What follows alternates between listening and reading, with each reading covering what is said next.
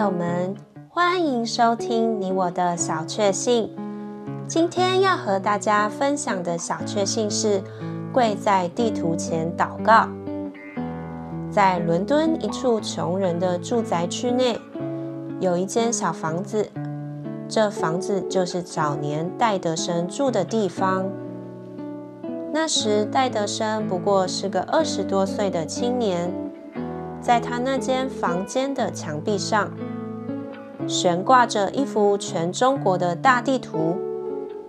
戴德生每天都会用几个钟头跪在地图前祷告。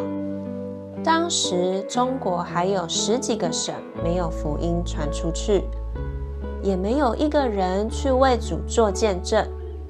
戴德生没有钱，也没有差会的帮助，并且肯和他一同到中国的人也不多，只有几个朋友，每周来一次两次，和他一同跪在那地图前祷告。那时，戴德生的心里有一个远大的志向，要将福音传遍中国内地。截至一九三三年为止，在中国内地会有总堂三百二十八处，支堂两千三百二十五处，西国宣教士一千三百多位。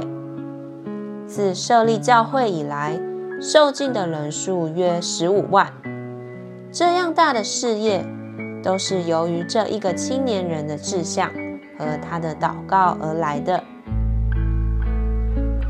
提摩太前书二章一节，所以我劝你，第一要为万人祈求、祷告、代求、感谢。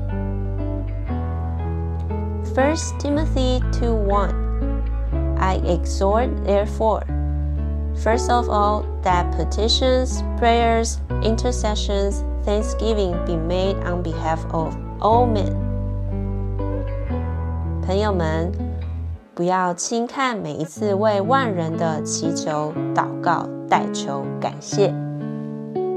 你喜欢今天这集你我的小确幸的内容吗？